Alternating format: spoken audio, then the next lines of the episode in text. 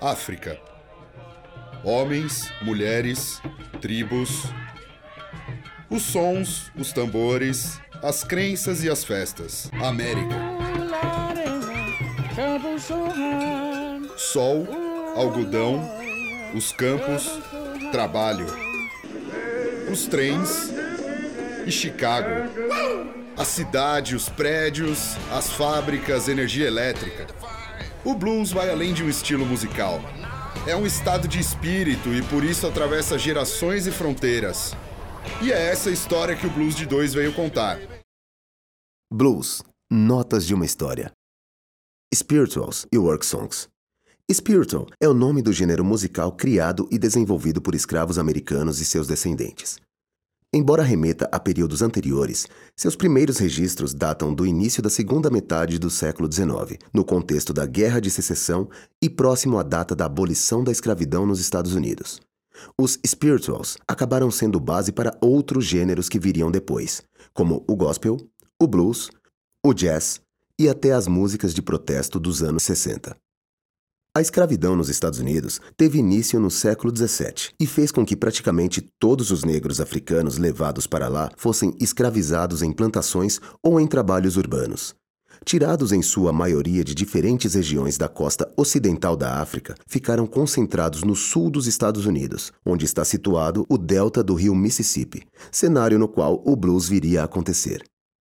Os povos africanos são conhecidos por sua notável aptidão musical reflexo da música como elemento fundamental de sua cultura e sociedade, presente nas tarefas do cotidiano, no trabalho, em reuniões sociais e em ritos religiosos, assim como no nascimento e na coroação de reis. A importância dada à música é tão grande que se acreditava que os instrumentos musicais eram capazes de projetar seu som em direção ao céu e criar uma conexão com os antepassados. Apesar de o processo de saída da terra natal e escravização em outro continente ter sido responsável pela alteração de muitos traços culturais, a música se preservou e, considerando o forte caráter comunitário das sociedades africanas, mais do que se preservar, serviu como forma de identificação e resistência. Durante os anos de escravidão, os negros tinham permissão para frequentar cultos cristãos, principalmente em fazendas que recebiam sacerdotes itinerantes. Nesses cultos, aprenderam muito sobre o Velho Testamento, o que rapidamente possibilitou algumas analogias. Por exemplo, entre sua situação e a situação do povo hebreu escravizado no Egito. Os faraós eram os senhores de escravos. O povo hebreu representava o povo negro e Moisés era o salvador enviado diretamente de Deus. Outra analogia estava relacionada à travessia do Rio Jordão, quando a água foi represada pela força de Deus e os hebreus puderam chegar a Canaã em segurança após perambular 40 anos no deserto. No caso dos negros, o rio a ser atravessado era o rio Ohio e sua Canaã, o norte do país, onde estariam livres. Era muito comum que os escravos continuassem reunidos após os cultos para cantar. No entanto, os senhores de escravos não permitiam que dançassem ou tocassem tambores como era comum na África, o que fez com que a música vocal se desenvolvesse e se difundisse, sendo cantada ora individualmente, ora em coro. Além dessas reuniões oficiais, realizavam também encontros secretos, nos quais, por meio da música, dividiam suas dores, angústias e lamentos. Caso fossem pegos nesses encontros, os escravos poderiam pagar com sua própria vida. Houve também, do final do século XVIII até praticamente o final do período de escravidão, uma organização chamada Underground Railroad. Foi uma vasta rede de indivíduos que financiavam e viabilizavam a fuga de escravos do sul para o norte do país e, muitas vezes, também para o Canadá.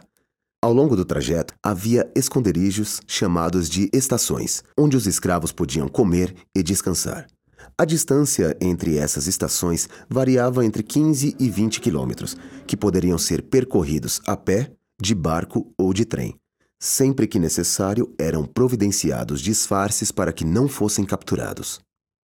Os escravos tinham que fugir à noite, guiados pelas luzes de lampiões e do luar, tinham de caminhar dentro da água para que não fossem farejados por cães. Por conta disso, existem muitos spirituals relacionados a rios e riachos, eram uma forma de deixar codificada para outros escravos a melhor maneira de fugir.